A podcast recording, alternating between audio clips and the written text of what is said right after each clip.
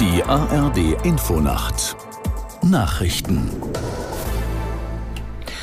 um 0.30 Uhr mit Resa Waffa. Frankreichs Präsident Macron hält eine Entsendung westlicher Soldaten in die Ukraine für möglich.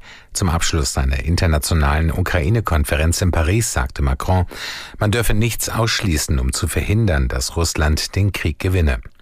Der französische Präsident kündigte außerdem eine neue Koalition für die Lieferung von Mittel- und Langstreckenraketen an die Ukraine an. Welche Länder dazugehören, teilte Macron nicht mit. Der niederländische Ministerpräsident Rütte sagte in Paris zu, dass sich sein Land mit 100 Millionen Euro an einer tschechischen Initiative zum Kauf von Munition für die ukrainische Armee beteiligen wird. Ungarn hat als letztes NATO-Land den Weg zur Aufnahme Schwedens freigemacht.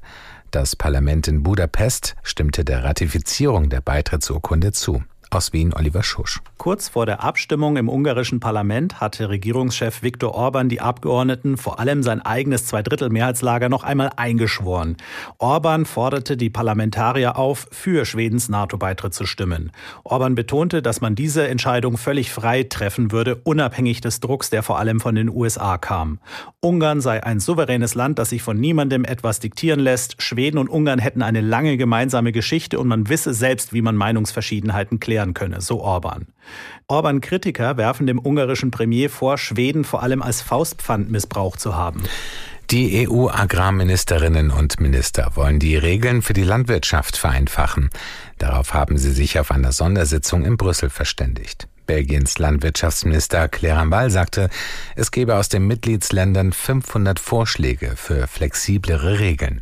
Diese würden nun eingehend geprüft. Dabei geht es unter anderem um Vereinfachungen bei den Dokumentationspflichten für die Betriebe. Bundeslandwirtschaftsminister Özdemir sprach sich ebenfalls für weniger Verwaltungsaufwand für die Betriebe aus. Die derzeitige europäische Agrarpolitik sei ein Bürokratiemonster. Deutschland und Brasilien wollen ihre Zusammenarbeit im Kampf gegen die organisierte Drogenkriminalität verstärken. Dazu unterzeichneten Bundesinnenministerin Faeser und ihr brasilianischer Kollege Lewandowski eine Absichtserklärung.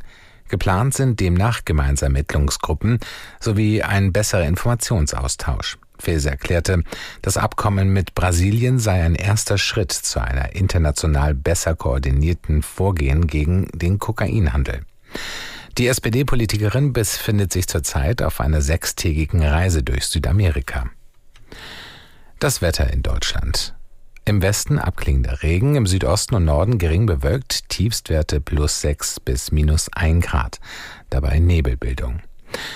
Das waren die Nachrichten.